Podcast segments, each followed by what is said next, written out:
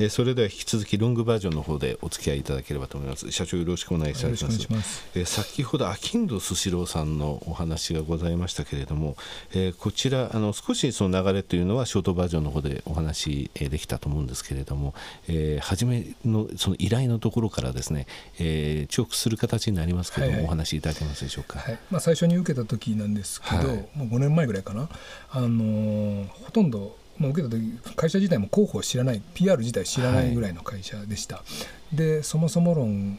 その僕らがテレビにこう東京とかでいろんな番組とかメディアに当たっていってもスシロー自体をみんな知らない、はい、そういう現状から始めたって形ですね。でまず、まあ、うまくスシロー知ってもらいながら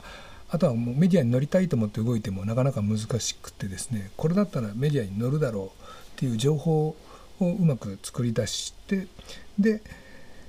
まあ、いろいろ乗っかっていったっていうような形ですね。はい、それはあのプレスリリースなんかも、えー、先ほど言われたそのプレスリリースなんかもそういったところ向けに出したりして、まあ、そうですね。リリースもそうです。一番のメインはどっちかというと情報ですね、はい、情報開発っていう言い方をするんですけど例えば低価格戦争の中に参入しただったりとか、はい、あとはこう自分ニュースリリースどっちかというと自分の言いたいことだけになっちゃうので、はい、こう自分たちが言いたいことと世の中に広まるだろうっていう間の情報みたいなのをうまく作り出して、まあ、最近ね近年でいうと中国に進出するとか韓国に進出するっていうので、はい、記者発表を開いたら今度はメディアがいっぱい取るのでそんなそういうので露出を増やしていく感じですね。なんか企業なんか釣りみたいですね、すね。企業さんがこの魚を釣りたいと、はい、ここに出たいと、はい、でその時ちゃんとこの餌でこの仕掛けだったら、はい、きっとこの魚食ってくるはずだみたいな感じで、そう企業さんのために、あの釣り糸を垂らしてあげまあ、PR 自体もそうですね。そうあのうまい会社は全部そういう感覚を持ってる会社ですね。なるほど、はい、それは成功してそのメディアできちんといいところを、えー、アピールできて、えー、それが結果的に顧客満足度、えー、ナンバーワン企業と、まあ、あのはい、美味しかったからも絶対あると思うんですけど、はい、あのよくテレビとかでやってますもんね。あのね。回転寿司戦争とかですね、ああいうのを仕掛けるのは僕らですね。本当のことで、はい、あの夕方のニュースとかでもよくあのやってますでしょ。1000円グルメとか、高級店が1000円でお昼は食べられるとかオープンのオープンの裏側とか、はい、そうですね。ああいうのに作ってるディレクターに働きかけてなるほど。あの乗りやすいような情報を与えてかいやってもらうのが僕らの仕事ですね。なるほどね。わかりました、えー、それではですね、えー、社長のその社長これ学生時代から、ね、あの企業をやられてたんですね、はい、えー、そしてその起業されてその PR 会社としてその起業されていく経緯って言いますかね。PR 会社にしたのは学生企業やったんで、はい、PR 会社にしたのはまあ95、6年間ぐらい。学生時代のその企業はどういう？学生はもうあの僕らの時代ってバブルの後期なので、はい、パーティー屋だったりとかイベントイベントですね、はい、でそこにいろんな協賛をつけたりとか、はい、アパー券売ったりとか。そうですね。あのもう年間100本ぐらいパーティーをしたりとか、はい、でそこに協賛つけたりとか。ツアーで沖縄に何、まあ、1000人ぐらい行ったりとか、そういう仕事をしてる感じですね。ミスコンとか絡めました？まあ、そういうのも、そうですね。はいあの私も高校研究会だったんでそこら辺のところまでは 分かるんですがその後 PR の方を考えるっていうのは全然発想としてあれだったんですけど PR はどういうふうにしてもともと PR みたいなことを自分が物を買う時もやっぱり広告じゃなくてメディアで紹介されてるもの、はい、誰かが着てるものタレントがつけてるものとかを買ってたんでやりたいなとは思ってたんですよね。はい、でたまたま PR 会社みたいなのがあって仕事を頼まれクライアントから仕事を取ってその PR 会社に仕事を頼んだんですけど、はい、その PR 会社が仕事ができなかったんですよ、はい、で土曜日金曜日かなんかの晩に放映される予定だったのに放映されなくてで月曜日に呼び出されてえそれテレビですか？テレビですね。で結局自分で動くしかなくなって、はい、でそこから自分で PR 会社を始めたっていうのが本当の現状ですね。それけど流れる予定のものが流れなかったら大変ですよね、まあ、大変ですね。クライアントカンカンですね。カンカンそれを、はい、あの他の番組に出してあげるためにその PR 戦略をされたというあ、まあ、そもそも何も分からなかったんでその時は、はい、とりあえずゼロからもうでも怒られてるから動くしかないなと思って、はい、でパッとこう動いていったんですよ。そしたらどっちかというとこの業界自体がニュースリリース流して街で終わってたんですよね、もうなるほど。向こうから行ってくるのを。もうそそういうなんか本当に効果のあることのために、こう行動して動くような業界にその時はまだなってなかったので、これはちょっとビジネスチャンスがあるなと思って始めたんですけどいきなり始めれないのでもうそこから5年ぐらいですね。ちゃちゃんとした PR 会社として全部やりだすのは、はい、かかったって形ですけどはい。なる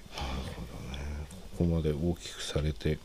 えー、今現在ですね、ここが事業を拡大されてアジアの戦略というのは先ほどお伺いしました、はい、アジアの戦略につきましてもその現地に置かれている日本人というのは一人なんですね。そうですね、はい、あとはその現地で採用してスキルを上げて、はい、その PR 戦略というものをじゃあ教え込んでいくということなんですか、ね、でも ASEAN とかは、うん、あの一応1人行くじゃないですか。で、はい、えーと、1人行って立ち上げてもらってで、えーと、日本からナンバーワンっていうことはインドネシアとかから見たらすごい会社が来てることになるんですよ、はい、そしたらみんなうちの会社で働きたいんですよね。なるほど。だから人材的には実はあんまり困らないっていう、はい、そうですね。はい。なるほどね。いやアジア楽しみですね。まあそうですね。日本の会社も多分、あ僕らやっぱこう今度 ASEAN と中国と両方もうこうアジアが EU になるぐらいのつもりでそうですね、はい、出ていってるのでぜひ今こういろんな会社も出ていの手伝えたらなとは思ってます、はい、過去30年間の GDP の伸びって、はい、平均でいきますと1位中国なんですよ当然、はい、で2位シンガポールなんですね、はい本当にシンガポールの立場日本取れたんですけどね うまく金融やれば。でその他ってベトナム、ミャンマーマレーシア。なんですよね、で次は韓国、でその後もやはりあのあそこら辺の地域が並ぶんですよね。人口も多いですし伸びてますし、はい。はい、消費の対象としてやはり日本企業が出ていく際のお手伝いができるってことですね。あの去年からこの番組に出ていただいている企業さんやっぱりね東南アジアとかもう今南アジアって言うんですけど、ね、はいはい、あの地域へ出ていってますね、しかもあのハードじゃなくてソフトで出ていってるんですよね。ソフトが出ていってる。で日本はやっぱりあのディフェンシブグロースの時代と私呼んでるんですが、えー、内需の中の成長する内需。そういったものってやっぱり海外に出やすいんですね。その先っていうところでその南アジアっていうのは一番そのターゲットとして馴染みやすいところなのかもしれないです、ね、好きな人多いですしね。はい、はいはい、そうですね、はい、あのまあ、インドネシアにしてもタイにしてもそうですしね。まあ、ねはい、はい、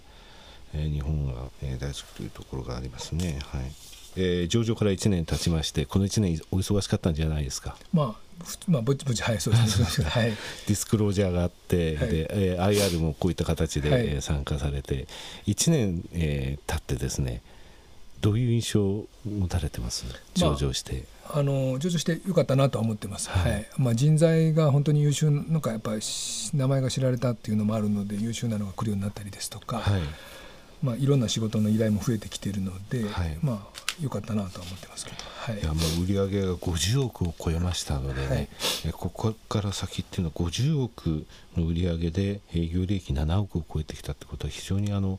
えー、このままのペースでいくとですね結構早い時期に、えー、市場買いがあるんじゃないかなと、はい。えー、思ってますけれどもちろんそのことについてはあのコメントコメントされないでくださいね、私 も困っちゃいますので、はい、えー、これからもずっと応援していきたいと思います、えー、またですね、はい、アジアの戦略が、えー、その後どういうふうに進捗したかとか、えー、またいずれの機会にですね、はい、番組にお越しいただいてお話しいただければと思いますので、はい、えー、本日はどうもありがとうございました。どうもありがとうございました